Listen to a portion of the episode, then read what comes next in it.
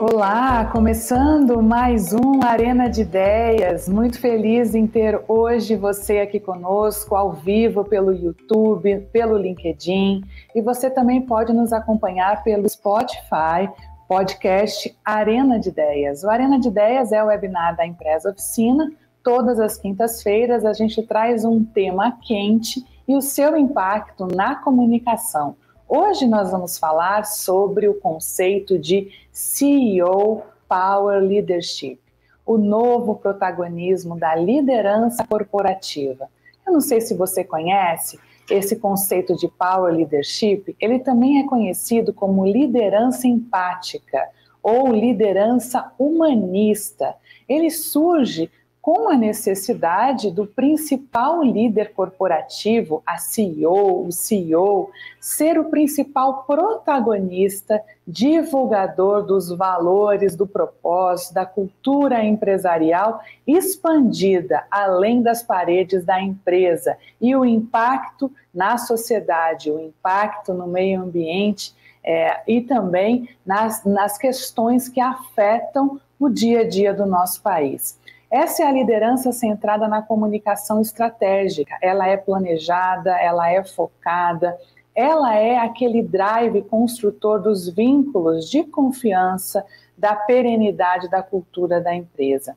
E nós, líderes, os líderes que são protagonistas dessa comunicação, precisamos ser estratégicos, verdadeiros, autênticos e saber que esse é o momento em que a sociedade espera que nós não sejamos omissos, né? As causas urgentes da sociedade que foram muito aceleradas em função da pandemia e estão sendo ainda, é, nos trazem a sensação e a certeza de que não existe mais distinção entre o que é o papel da sociedade e o que é o papel da empresa. Esse cenário da Covid-19 demonstra cada vez mais as competências de comunicação e de liderança humana que eram buscadas há muito tempo e agora colocaram a, a, na agenda número um de todos os, os nossos líderes empresariais.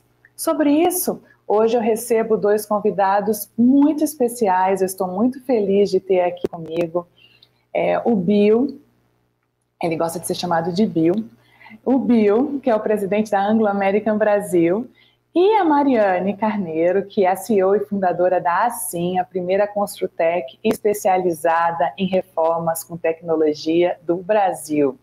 Vamos então lembrar você que você já pode mandar sua pergunta aqui pelo chat do YouTube ou do LinkedIn. Fique à vontade, a gente vai colocar no ar a sua pergunta para que a gente possa dar um calor ainda mais nesse tema que é super quente, não é? Há várias pesquisas que falam sobre a importância desse protagonismo dos líderes nesse momento de construção de um novo mundo. E eu queria começar com o Bill. Bill, eu queria começar é, pedindo para você contar como é que está sendo esse período de pandemia para a Anglo-American, Anglo-American Brasil? A Anglo-American, para quem não sabe, é uma mineradora global, com um portfólio super diversificado, com operações de minério de ferro, de níquel no Brasil, não é, Bill? É, hoje são 11 mil empregados, né, entre os próprios e os terceiros, e vocês vêm atuando de uma maneira muito inovadora, principalmente com temas ligados à, à área de sustentabilidade, com gestão energética, e recentemente passou a ser a primeira mineradora autoprodutora de energia eólica do Brasil. Com todas essas credenciais, a Anglo, como todas as empresas, enfrentou a pandemia e o cuidado com os seus funcionários. Né? E eu queria entender, é, que você contasse para a gente quais foram esses desafios encontrados e quais conquistas que você pode compartilhar conosco no relacionamento com os funcionários, que passou a ser é, o nosso, nossa principal função como líderes durante esse período da pandemia. Muito bem-vindo aqui conosco, Bill.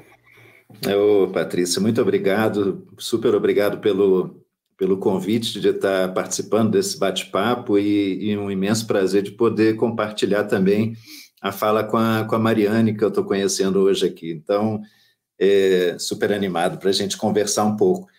Patrícia, eu, enquanto você me perguntava ou falava sobre a Anglo-América, eu estava lembrando aqui do dia, deixa eu ver se eu me lembro o dia exato, se não me engano foi 13 ou 14 de março do, do ano passado, quando eu fiz um vídeo para todos os empregados falando do início da pandemia. É, e outro dia eu vi esse vídeo e eu estava com uma cara tão assustada, né?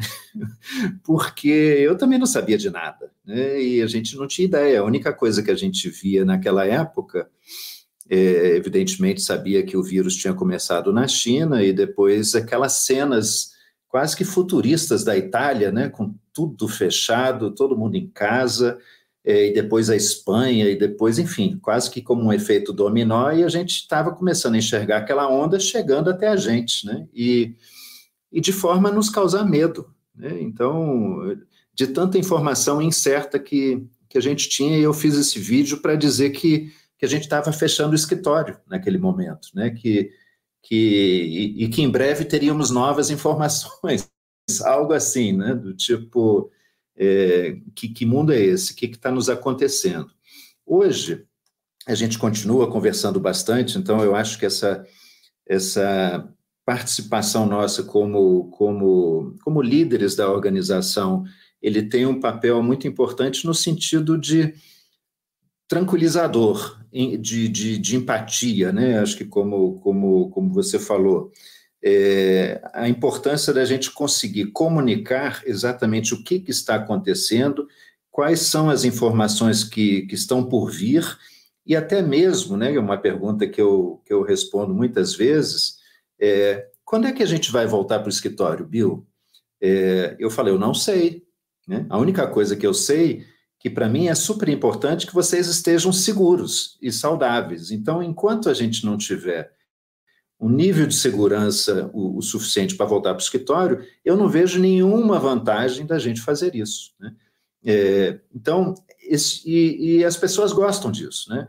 É, eles não estão ali esperando, não, vai ser em, em, julho, em agosto, ou no dia 12 ou no dia 15. Não, mas apenas algum tipo de orientação com as quais elas conseguirão conviver e se sentir seguras de que o horizonte é, nos levará é, a uma definição em algum momento do tempo. Eu falo, uma coisa eu sei, é, e inclusive tem acontecido conosco, a gente tem cinco andares, nós vamos ter só três, né? Quer dizer, isso já foi uma decisão ao longo da, da, da pandemia que nos parece uma coisa mais, mais, mais óbvia, né? Enfim, então eu, eu paro um pouco por aqui para a gente eventualmente entrar em algum assunto um pouquinho mais detalhado na sequência. É interessante que você está colocando, Bill, porque até a pandemia a gente tinha alguns degraus dentro das empresas onde o CEO era protegido até em determinadas situações de não ter que se expor ou não ter que falar. Ah, você tem o responsável pela área de gente, você tem o responsável pela área de sustentabilidade. Mas as questões passaram a ser tão urgentes em que nós passamos a assumir o protagonismo dessas pautas. E o cuidado para com o funcionário, a funcionária, passou a ser o número um, né? Assim, o número um em todos os sentidos. E aquilo que você falou, aquilo que a gente tem resposta, a gente fala. Aquilo que a gente não tem resposta, a gente também fala dizendo que a gente não sabe. Né? E isso colocou o CEO, a CEO, numa posição de total vulnerabilidade que nos que não era antes. Antes nós éramos super mulheres, super homens, que tem que estar sempre bem, sempre com a resposta, vai para a direita, vai para a esquerda, continua, vamos lá. E agora a gente, não sei, eu vou devolver três salas, eu vou devolver uma, não sei, vamos pensar junto aqui? Né? Então, esse papel da vulnerabilidade e do medo, né, de uma certa maneira, ela, ela foi mais tranquilizadora na medida em que a comunicação veio. Então, eu assumo o protagonismo e eu começo a falar, e ao falar, a comunicação acalma, né? Eu tenho essa frase: comunicação traz calma. No pânico, a comunicação traz calma. Então, quando eu falo, mesmo que eu não tenha as respostas, mas eu estou ali, eu estou ali junto, querendo proteger as pessoas, né? Isso é tão poderoso. E eu queria te ouvir um pouquinho, Mariane, é, como mulher líder e de um setor é, geralmente dominado por homens, não é? O setor da construção. É, como é que foi para você? Como é que tem sido lidar com essa questão da pandemia, a liderança, né? É, de uma startup, né, de uma empresa nova, uma empresa que une tecnologia, construção. No momento da disrupção que vocês iam com tudo, veio uma pandemia, não é, Mari? Conta pra gente é. como é que está sendo. Primeiro, muito obrigada pelo convite. Está sendo ótimo compartilhar esse tempo aqui com você, com o Bill. A gente sempre aprende, né? Eu acho que uma das grandes, um dos grandes ganhos da pandemia tem sido a gente poder se aproximar com mais facilidade, né? De, é, de pares, né? Do, do, onde a gente encontra acolhimento também, porque eu acho que quando a gente divide um pouco das angústias, né? E começa a entender e mesmo no contexto, né, o meu contexto é um, do Bill é outro, mas a gente está vivendo o mesmo ambiente e as mesmas inseguranças. Então, muito obrigada, é ótimo poder estar tá aqui nesse momento. Mas o que eu estava, o Bill falando, e você também, a gente falou um pouquinho antes, é, eu acho que o papel hoje, a minha situação, especificamente, ela, ela é bem é, particular. Eu sou a única mulher é, conduzindo um negócio de construção civil com tecnologia, uma startup nessa área. Fui a primeira, fundei essa startup há oito anos, e a gente realmente vinha com planos já de expansão, é, já bastante é, prontos para isso, quando em março, é, na mesma situação do Bill, dia 20 de março, eu tive que fechar o escritório e comunicar. E foi uma coisa muito foi surreal eu digo porque realmente parecia um filme aquela saída às pressas todo mundo desesperado e os, os funcionários começaram a vir até minha sala e era um espaço muito aberto minha sala muito muito junto da deles em pânico.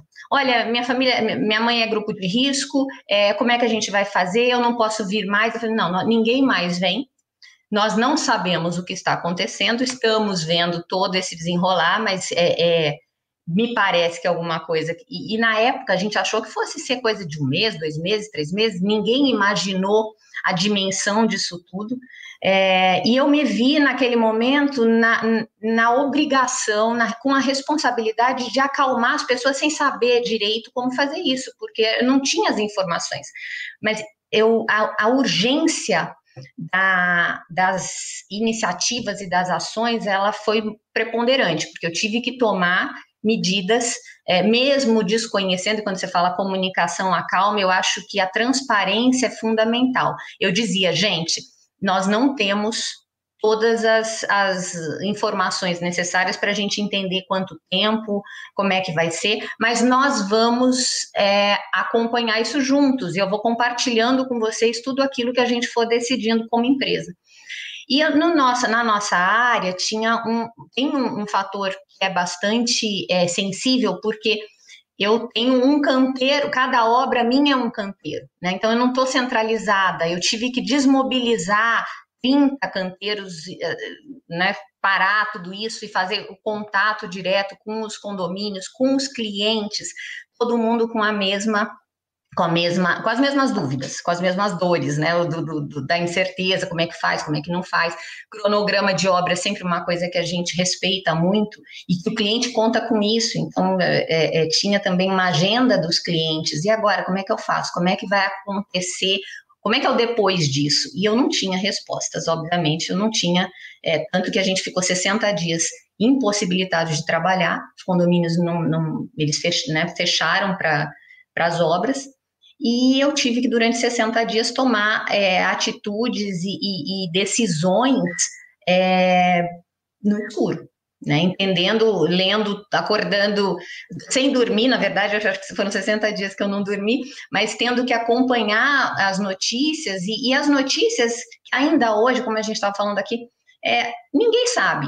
Né? Acho que a gente, o, o grande, a grande questão desse, desse, dessa pandemia é que não existem as respostas absolutas, né? Tá, tá tudo sendo vivenciado e aprendido no dia a dia. Né? Então, o Boris Johnson não tem a resposta e, e é, a gente não, não né? O, o Chile não tem a resposta, os, os, pesquisadores não têm as respostas, os médicos também não têm. E a gente, como, como é, é, instrumento de, de é, congregação das empresas, eu acho que a gente passou a ser personagem de um. De, né, é, nós somos personagens hoje de uma história, de um filme que a gente ainda não conhece o roteiro, né? Eu acho que é muito complicado isso. Mas a gente vai ter que se adaptar, e acho que estamos nos adaptando com as condições de cada momento, e elas são uhum. dinâmicas, né? Com certeza, entender esse dinamismo, entender que é uma crise de longo prazo e que nós não temos soluções prontas, né? O Bill, antes da gente entrar aqui no ar, ele falava: olha, ninguém estudou para gestão de pandemia, não tinha, né, Bill? Isso no nosso curso de gestão, né? Mas, é, é, Mari, você falou algo muito importante: a transparência. Não adianta a gente vir com uma comunicação que acalma se nós não formos verdadeiros, autênticos, transparentes. E se nós não tivermos coerência também. Eu ouvi uma palestra com o CEO é, global da, da Verizon e que ele usou uma frase muito interessante. Ele falou: olha, nos próximos cinco anos a gente vai ver de fato o legado dos CEOs. É, quem foi omisso não vai ter vez. Né? Então, é aquela coisa, não, eu não vou errar, porque ninguém tem a fórmula. Né? Mas aquele que foi presente, aquele que se dispôs, aquele que teve junto, né, construiu junto, ele com certeza tem chance de escrever essa história de reconstrução. A gente não está apenas para tocar os negócios. Eu acho que essa é uma mudança significativa no conceito do que é ser líder corporativo hoje. Hoje eu não toco mais o meu negócio. Hoje eu sou uma gestora da, do planeta, não é assim? Eu estou junto na construção desse planeta, né? E isso é muito é muito revelador, né, assim, do nosso papel agora, quando a gente vê que não tem mais fronteira entre o que está dentro da empresa e o impacto dela para fora, não é? Isso é, é muito importante. E olha aí, eu falei para vocês que a gente ia ter perguntas, já começaram. Perguntas da Giovana Jardim, é, para o Bill ou para a Mariane. No Brasil, os CEOs têm buscado mais apoio de consultoria externa para lidar melhor com os desafios da pandemia em suas empresas? Como é que está isso? É, há consultoria estratégica para esses líderes? Como é que vocês veem isso, Bill? Pode ser, pode começar? Posso, posso começar sim. É, primeiro eu queria falar um pouco, é até pitoresco, né? A gente está falando de uma crise, uma crise que não tem muito data para acabar, e, eu fico pensando nos últimos três, quatro anos, só a nível de Anglo-América, né, nós tivemos aí uma crise em 2018, onde o nosso minério ele é produzido em Minas e ele vai até o Rio de Janeiro através de um mineroduto. Né? E nós tivemos dois vazamentos nesse mineroduto. Foi uma coisa pequena, mas nos dias atuais, né, e a gente sabe que sempre tem alguém filmando, né? Então teve alguém, por acaso, filmou e, e, parecia petróleo jorrando, como a gente via no desenho animado antigamente. Né? E, e, a gente acabou ficando nove meses com o nosso mineroduto parado na, naquela ocasião. Ele foi consertado, o mineroduto está ótimo, né? a gente mantém um controle nele. Logo depois que ele começou a, a, a voltar, e a Anglo-América então voltou a operar, três, quatro semanas depois teve o evento aqui em Brumadinho, né? o rompimento da, da barragem. E depois a pandemia, né? Quer dizer, a gente está quase que vivendo numa crise, entrando numa crise, saindo de outra crise, ou nem saindo, entrando.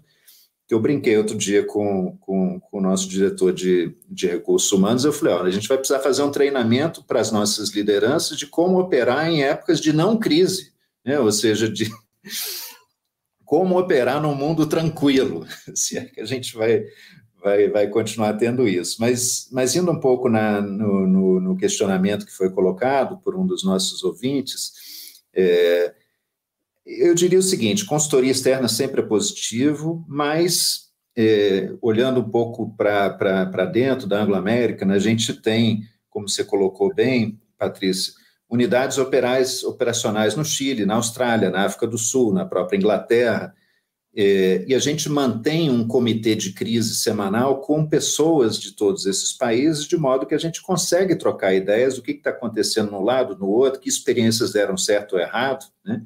E a gente morre de inveja da Austrália, porque é, eles estão em outro patamar, né? Então, quando eles têm três ou quatro casos, é uma crise, né? E a gente, quando tem três ou quatro casos, é um ótimo número. Né? É, e e, na verdade, eu tenho me, me, me respaldado muito na, nas informações que vêm do próprio time. É, é, como a Mariane bem colocou, ninguém tem as respostas certas, então a gente tem que ir muito na nossa intuição, no nosso feeling, naquilo que a gente julga que é, que é certo e seguro, é, e transmitir isso para os nossos colegas empregados da, da, da companhia, né? ou seja, dessa forma transmitir uma ou outra informação, seja através de telejornal, é, enfim, internet, alguma pesquisa que a gente faça até mesmo no fim de semana, quando sobra um tempinho né, para a gente dar uma navegada.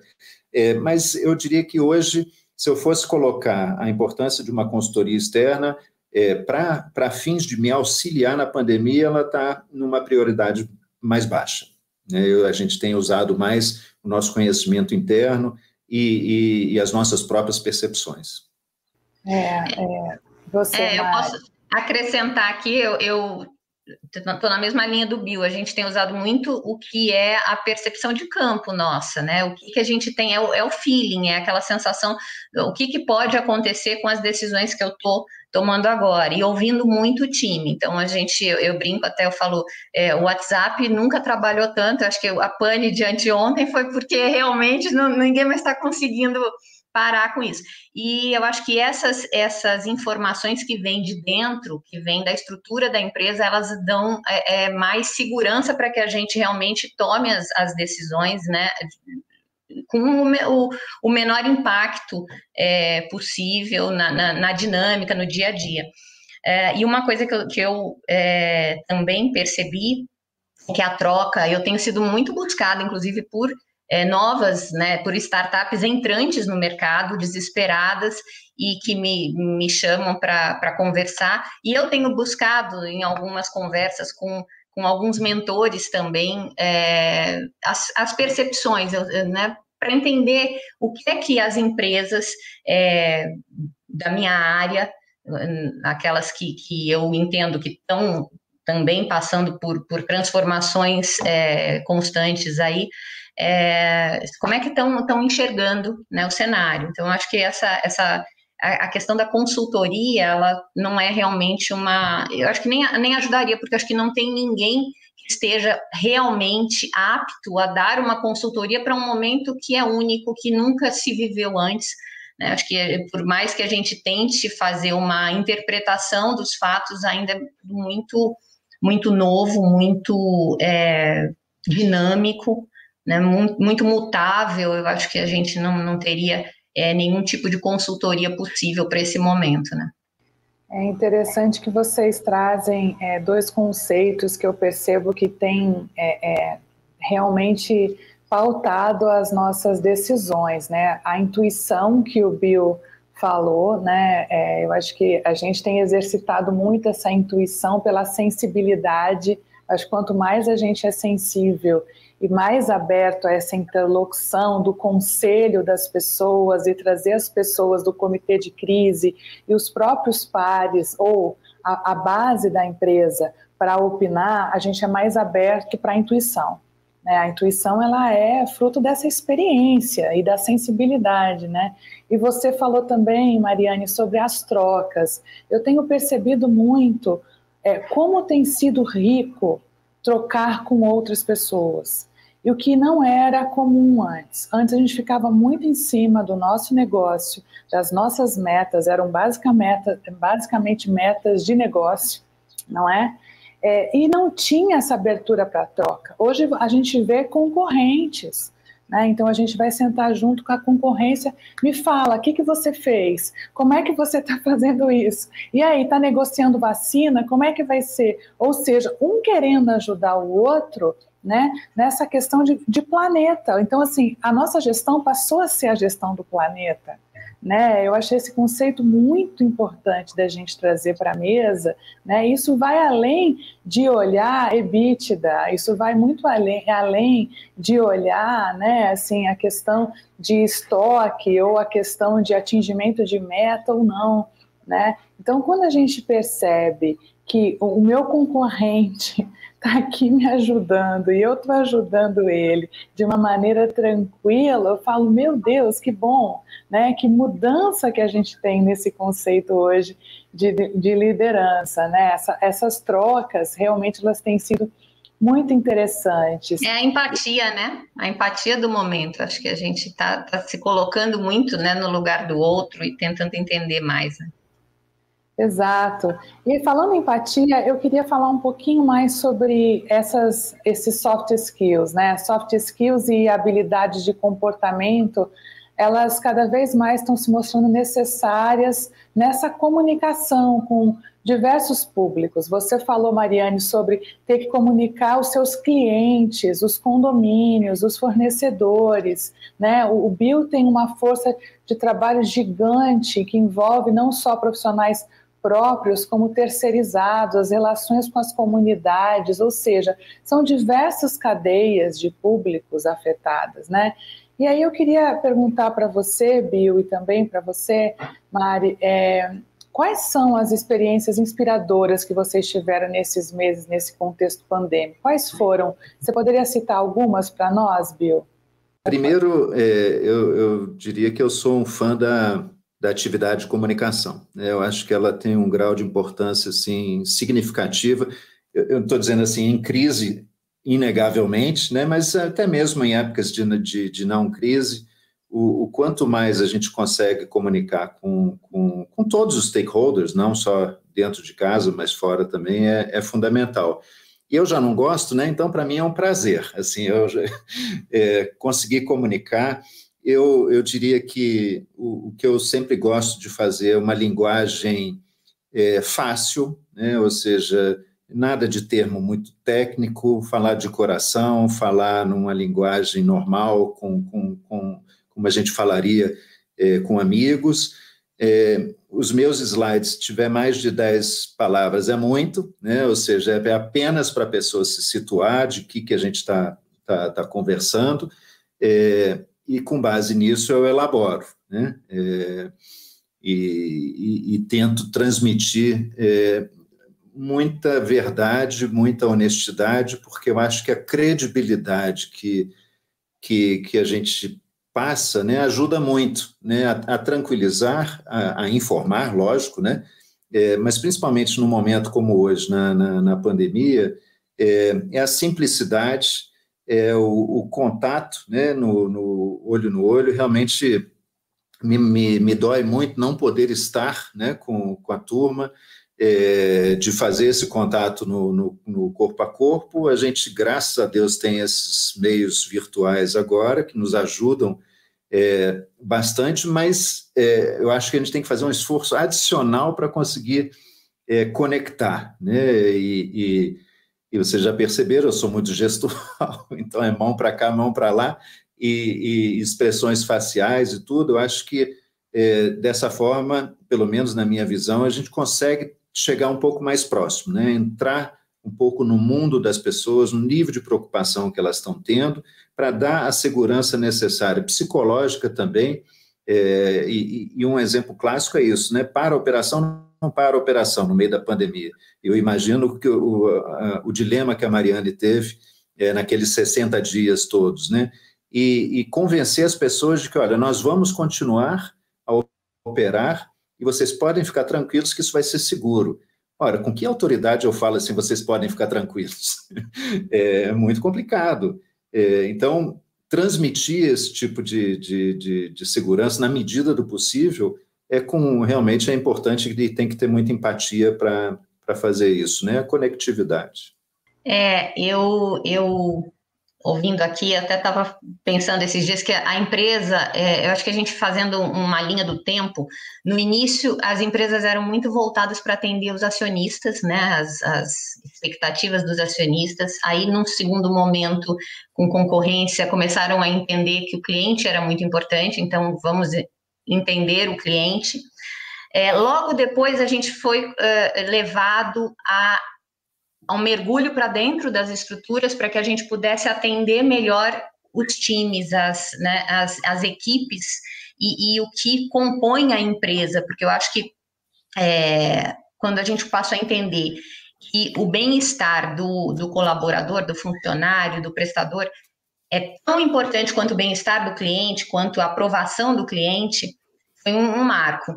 E eu acho que agora a gente está num momento em que, depois de tudo isso, as empresas estão precisando assumir a responsabilidade, como você já falou, Paty, para fora. Então, é olhar é, a, a célula empresa, né, e o, como é que ela, quais as responsabilidades que ela assume perante a, a, a sociedade, perante né, a comunidade onde ela se insere. Eu acho que é, hoje a gente está vivendo, tanto que agora estou acompanhando as, essa, né, o, o, o, ESG, né, que é o, o, momento em que a gente vai precisar realmente entender que a gente vai ter que olhar para fora. O que, que essa nossa empresa significa para a sociedade é, imediata e para além. Né, eu acho que isso é uma coisa que a gente tem feito, é um exercício que, inclusive, a pandemia está é, tá nos permitindo fazer. Eu acho que eu brinco sempre, eu falo, esse tempo de reclusão tem sido um tempo de reflexão também, da gente entender qual é o nosso papel. Né, qual, qual, e eu, eu gosto muito de entender, de pensar no futuro, eu fico imaginando, depois disso, o que virá? Né? Tenho alguns palpites, mas é bom não falar, mas a gente sabe que é, é um, um, ciclo, né? São ciclos e eles vão se, é, se modificando. Então, eu acho que a gente está num momento realmente de entender é, como é que a gente pode contribuir mais é, com o que está no entorno, com, né, no, não só o entorno imediato.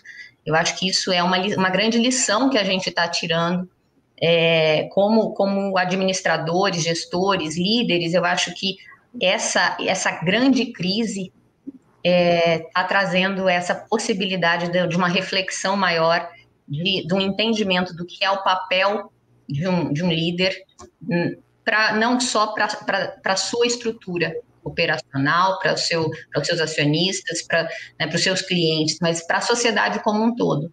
Né? Hoje eu vejo, e isso é uma coisa uh, bem interessante, eu falo, o cliente ele quer saber, e fazendo um paralelo aqui, hoje ele compra o diamante, ele quer saber como é que está sendo extraído, né, Bill?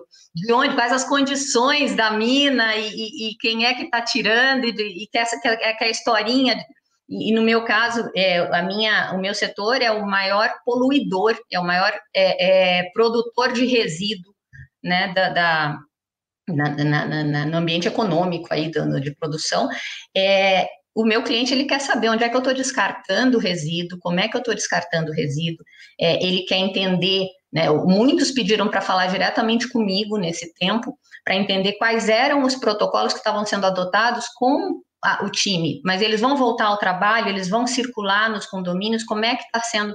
E a gente teve que começar a explicar, não, qualquer um que tenha sintoma vai ser afastado e todo o grupo será afastado por tantos dias, conforme é, as orientações dos médicos que a gente estava consultando, e, e, e tem que explicar tudo isso, então passa a ser é uma necessidade, uma grande responsabilidade nossa, né? A gente começa a ter que enxergar é, o macro, né? Eu acho que isso acabou sendo uma, uma é uma lição.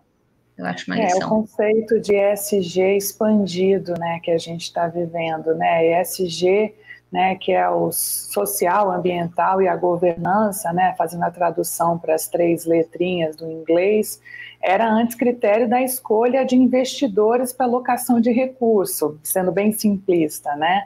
Hoje essa sigla ela representa um conjunto de práticas ambientais, sociais, de governança, né, e que não está dentro da empresa, ela está no entorno.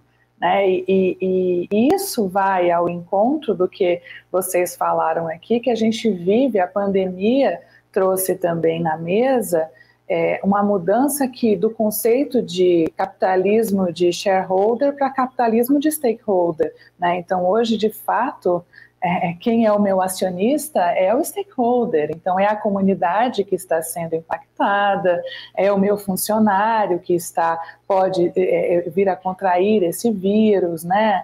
É a, a pessoa que está é, é desempregada e que tem reflexo no seu no dia a dia da família ali, que cuja um dos membros faz parte da nossa organização também, né? Então esse conceito muda a responsabilidade né, do que estão se chamando do etos social do CEO, Né? Então, esse etos social, ele é mais abrangente, e se a gente vai para o conceito do marketing também, olha só que curioso, é, a gente antes tinha o consumidor né, como centro de tudo, e agora não é mais o consumidor, é a vida.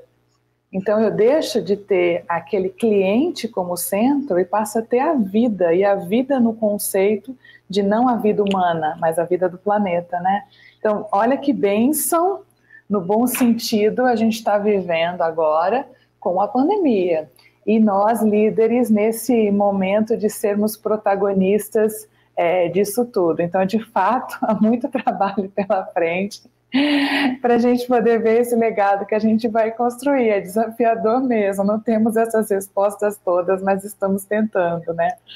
Mas tem uma pergunta aqui que chegou é, para mim, do Paulo Henrique. É, na opinião de vocês, qual a decisão mais difícil que um líder tem que tomar? E por quê? Essa é. Não sei se tem a mais, né? Mas vou deixar aí para vocês pensarem e responderem para mim.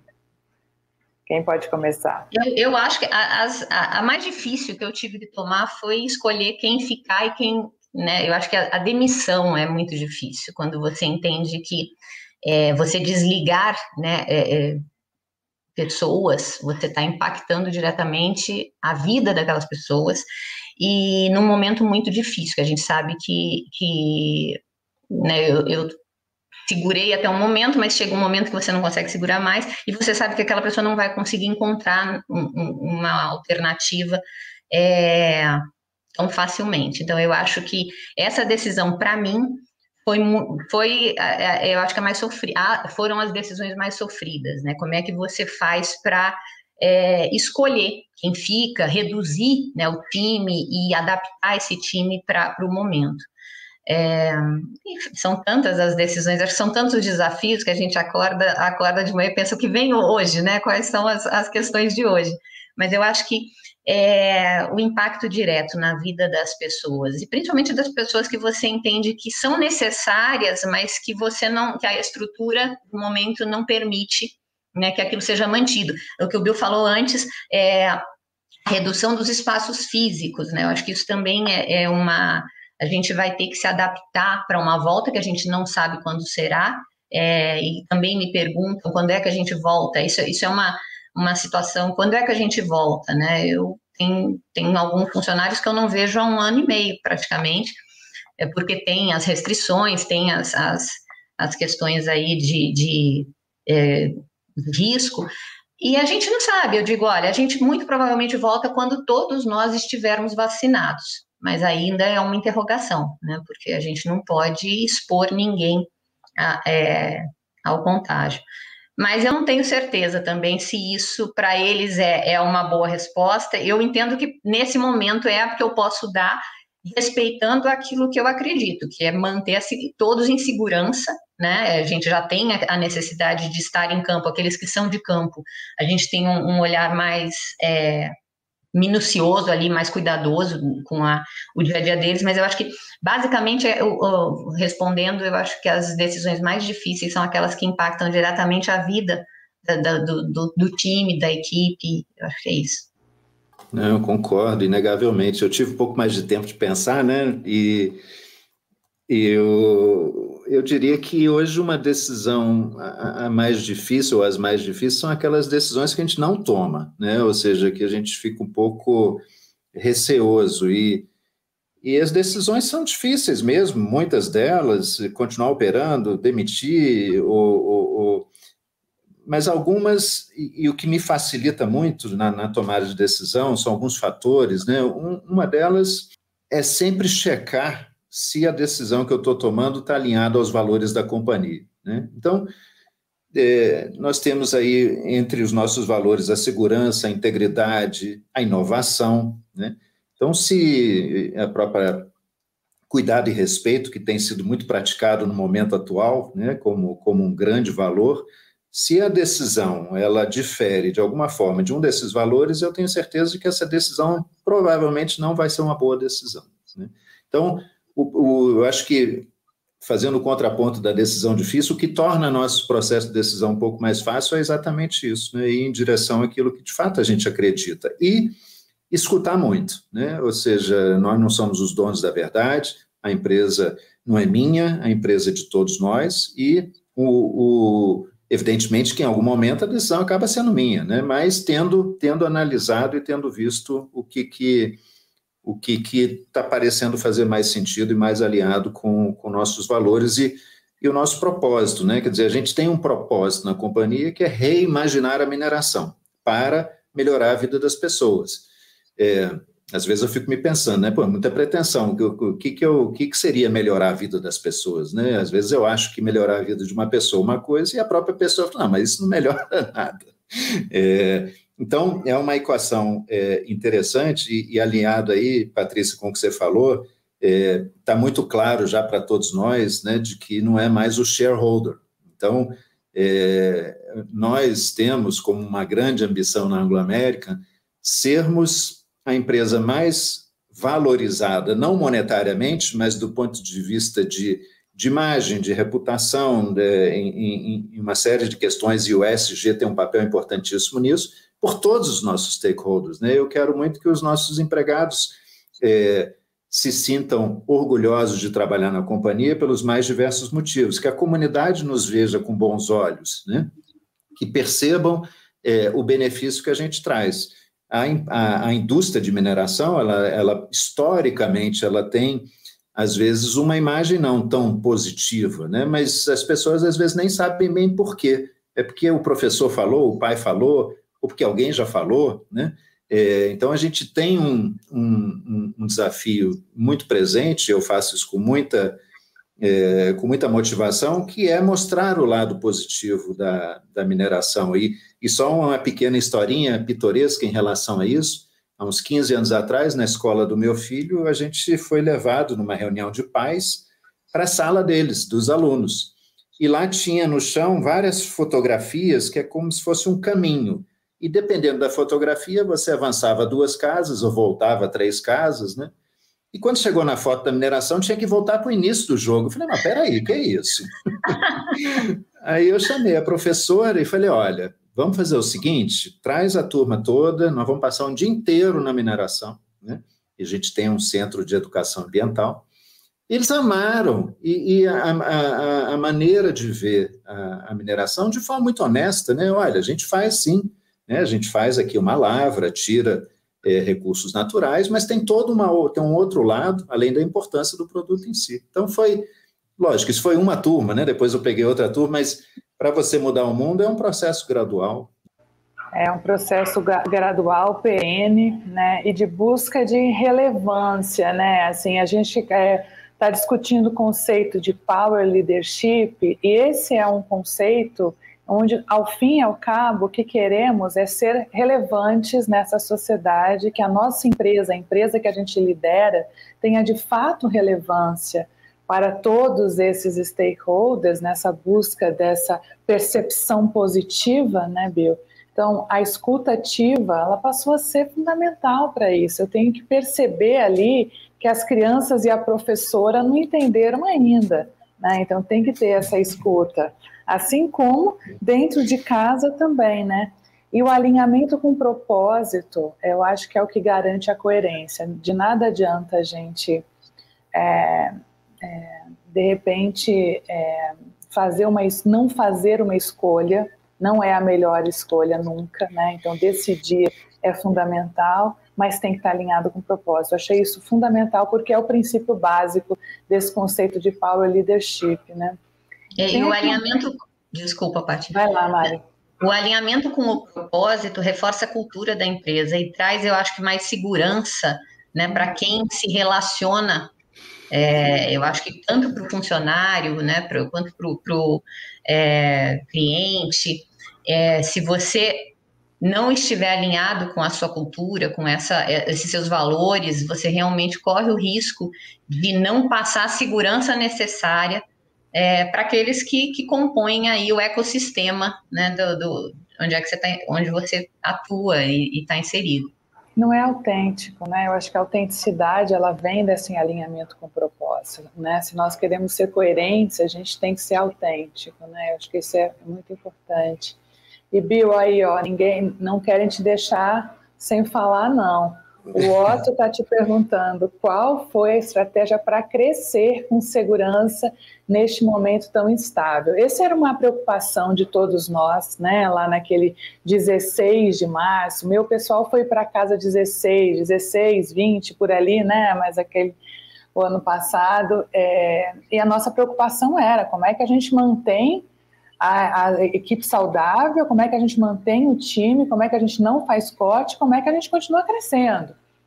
É, e Anglo American fez isso direitinho, check, check, check, né, viu? é verdade, é, não foi uma decisão fácil, viu, Otto? E, e, e, na verdade, a gente tomou uma decisão, sim, de manter a operação rodando. Antes disso, de, e logo no começo da pandemia, mesmo com poucas informações, a gente falava muito em álcool em gel, em máscara e, e distanciamento social. E nós fizemos realmente uma série de protocolos, como outras empresas, a maioria de fato fez, né? investimos um, um recurso considerável na proteção do, dos nossos empregados e principalmente também na comunicação com as famílias, né, para que elas não ficassem receosas de que o marido ou a esposa ou o filho que estava indo trabalhar pudesse se, se contaminar. É, e esse temor havia, claro, né? Será que nós estamos mandando as pessoas para a morte, né? Ou, ou não? Estou é, sendo um pouco exagerado, mas naquele começo é, havia realmente um, um, grande temor em relação a isso. E hoje, aliás, acho que alguns meses depois, as pessoas se sentem tão confortáveis de, de trabalhar é, e estar tá já no nosso DNA, digamos assim, no nosso hábito diário, é, nos cuidarmos, né? Embora que incessantemente a gente refresca, digamos assim, esses protocolos, e até nessa última segunda onda que, que nós tivemos, né, que foi bastante grave, e que na verdade continua, né? Nós estamos falando aí de duas mil, três mil mortes por dia ainda, muito mais do que a gente teve em 2020. Nós lançamos um novo manifesto, é, meio que, olha, é isso, tem que cumprir o item 1, 2, 3, 4, 5, 6, é, e vamos ter um nível de tolerância bem próximo de zero para que a gente consiga continuar assegurando a saúde de todos os empregados. Em meio a tudo isso, é, do ponto de vista da empresa, do negócio, é, nós tivemos o nosso melhor ano. Incrível, né? Eu fico pensando como é que é isso, né? Em 2020, o ano em que o mundo é, se modificou completamente nos seus costumes e práticas, mas os mercados, e olha a China aí, né? Quer dizer, a China, em tese, lança um vírus aí no, no, no mundo, a gente acredita que surgiu por lá, ela se recuperou relativamente rápido e para é, a mineração, dependendo da, da commodity, mas a maioria é, não sofreu tanto, né? Quer dizer, o preço do minério de ferro subiu, o preço do cobre, nossas atividades no Chile também subiram. O diamante, Mariana, que você comentou agora há pouco, é, nós temos uma operação de diamantes na, na África do Sul, foi o que mais sofreu com a pandemia. As pessoas pararam de comprar é, itens de luxo, né, de joias e coisas similares. Já recuperou é, ao longo do segundo semestre do ano passado e hoje voltou mais ou menos à, à, à normalidade. Então, a nossa estratégia para crescer, Otto, foi primeiro assegurar que a gente poderia manter as nossas operações rodando sem risco de saúde para os nossos empregados. Lógico, tivemos colegas é, que testaram positivo e, infelizmente, nós tivemos é, algumas fatalidades é, entre, os, entre os nossos colegas. Foram momentos de, de, de muita tristeza, é, mas é, isso acabou dentro da, da realidade do país e do mundo é, acontecendo, né? ou seja, e a gente julga que, que isso não se deveu, digamos assim, a um afrouxamento de, de qualquer tipo de protocolo.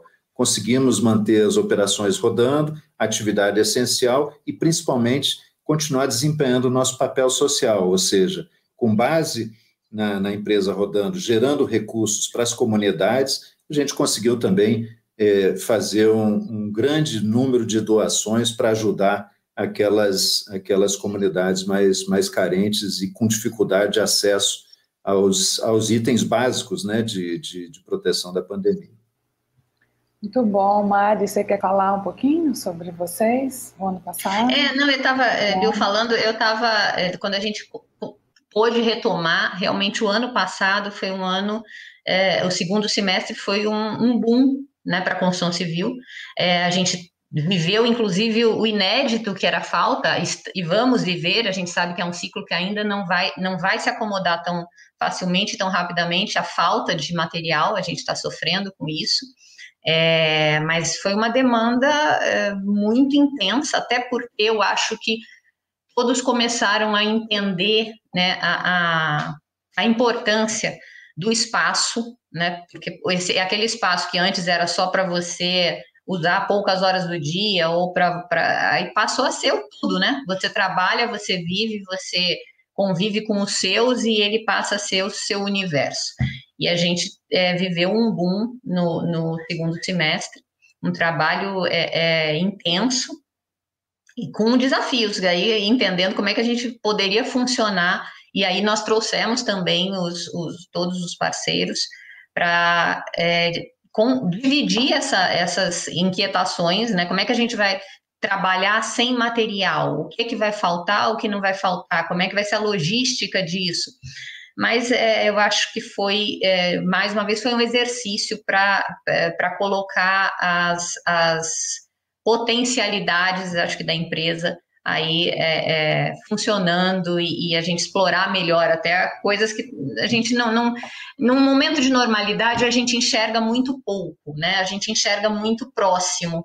E eu acho que quando a gente encontra essas, esses desafios, essas dificuldades, o momento mais complexo te obriga a enxergar mais longe. E eu acho que isso foi, foi importante, a gente, mas a gente viveu e a gente está vivendo ainda, já sei que isso vai se refletir nos próximos anos aonde eu olho tem prédio sendo erguido. É impressionante.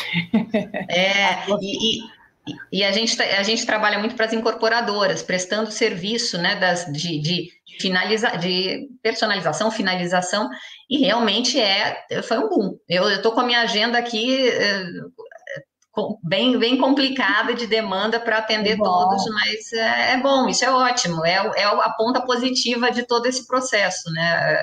Algumas coisas que surgiram aí como necessárias, né? Hoje as incorporadoras querem entregar também para o cliente alguma coisa que seja é, já mais alinhada com, com as, as, necessidades, as demandas. Então a gente está vivendo isso. Da pandemia, né? É.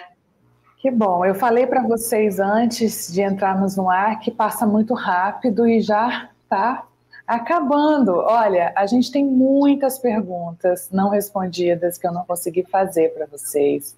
Eu vou encaminhar depois no privado, se vocês se sentirem à vontade de responder nos nossos canais, no próprio YouTube ou no nosso LinkedIn. Eu tenho certeza que todo mundo vai ficar feliz. Vocês fizeram sucesso aqui nesse Arena pela nossa audiência, pelas perguntas. Queria agradecer demais, Bill. Mariane, é, é, a gente realmente vê os desafios e os desafios eles vão contra a cartilha de qualquer gestão de crise que diz que a crise é passageira, né? A gente sempre ouviu isso, né? Olha, quando você faz lá é, curso de gestão de risco, de crise, mapeamento de isso, uma coisa eu garanto para você, a crise é passageira, ela vai passar. Né? Então, essa a gente não sabe quão passageira ela é. Né? Então, assim, essa resiliência é, que a gente tem para poder colocar o um negócio no prumo, no rumo certo agora. A gente vivia, antes da pandemia, uma situação de total quebra de confiança em tudo. Parecia que o mundo precisava que a tecla Ctrl Alt Del fosse apertada ao mesmo tempo, né? E, e no momento em que a gente tem a possibilidade de olhar com essa visão agora mais ampla do papel da liderança, desse CEO Power Leadership, é algo que nos deixa muito confortáveis de enfrentar essa, esses desafios que já eram difíceis e agora eles são mais, mas sabendo que esse alinhamento de propósito. É, e eu queria deixar vocês agora para as palavras finais de vocês, antes da gente dar um, um tchauzinho aqui para todo mundo que está conosco. Bill, por favor, suas considerações finais, te agradecendo mais uma vez pelo seu tempo precioso e pela aula que você deu aqui para gente hoje. Imagina, um super prazer estar aqui com, com vocês, e você falava em crise, né, e, e algum sábio aí, ou sábia no passado, comentava que a crise também nos leva a muitas oportunidades, né, é um campo vasto de oportunidades, eu acho que a gente está aprendendo muito, essa questão da resiliência, com certeza, né, eu acho que cada um de nós já teve um momento mais mas é, de frustração ou decepção, ou até mesmo de baixa energia ao longo dessa pandemia, depois se reinventou e, e, a gente precisa ser forte, né? Então essa resiliência, ela, ela, ela às vezes nem é uma escolha, é quase que uma, uma necessidade para a gente se, se manter forte, ser um bom exemplo e conseguir guiar aí é, a, a, nossa equipe, a nossa família, enfim, todos ao nosso redor aí para essa luz no fim do túnel, que eu tenho certeza que vai chegar, né? Eu, inclusive, vou vacinar amanhã, então já é ótimo. Né? Ótima notícia. Olha só! Que maravilha, que notícia Chegou boa. a minha vez, né? Mas, enfim, achei ótimo o bate-papo e você tinha toda a razão, Patrícia. Uma hora passou voando. Que bom. Então, é, é, é isso também é para deixar vocês com a vontade de voltar aqui no Arena de Ideias. Muito obrigada, Bill. Mari, prazer ter você aqui, querida. Suas considerações finais, por favor. Prazer foi meu, foi ótimo participar desse tempo aqui, tão, tão enriquecedor, eu acho ótimo. E acho que a, é, a questão, o Bill colocou, a, toda crise traz oportunidades, né? E, e essa crise está mostrando para a gente que as oportunidades, embora a gente viva é, a insegurança, o medo e tudo mais, a gente está construindo grandes coisas né, pelo aprendizado. Eu acho que é, talvez seja, a gente não sabe, mas talvez vá ser a crise mais longa que a, que a história já tenha é, vivido aí, passado, mas eu acho que de tudo isso a gente tem conseguido, né? E, o que, e, e dizem que o que não te mata te fortalece, eu acho que também essa é uma, uma grande verdade, a gente está é, aprendendo a se reinventar eu acho que essa, essa capacidade, essa capacidade da, da reinvenção, da, do, do, entendimento né, do, do, do momento e, e, da responsabilidade que a gente tem é, para que esse momento não fique só com o lado negativo, que ele possa trazer também é, ganhos né, de, de aprendizado e de, e de musculatura para a gente também seguir aí com, com continuar com vontade, vontade de fazer, de transformar o, o mundo para melhor, eu acho que é possível. A gente está vivendo um tempo muito conturbado da humanidade, acho que né, em todas as frentes, mas é sempre possível. Eu sou uma eterna otimista. Eu acho que a gente pode sim é, pensar num mundo melhor e, e, e, e a gente ajudar a transformar esse mundo também, né? Mas obrigada pelo convite mais uma vez, foi ótimo, eu adorei estar aqui com vocês. Que bom. Que a gente possa, então, aprender a reaprender sempre como líderes, né? E principalmente nesse momento. Muito obrigada pela audiência é, de vocês que estiveram conosco até agora. Se você está na Arena de Ideias pela primeira vez, então ativa ali o sininho do YouTube para que todas as vezes, todas as quintas-feiras, você esteja conosco também aqui acompanhando. E muito obrigada, bom restinho de manhã e até mais.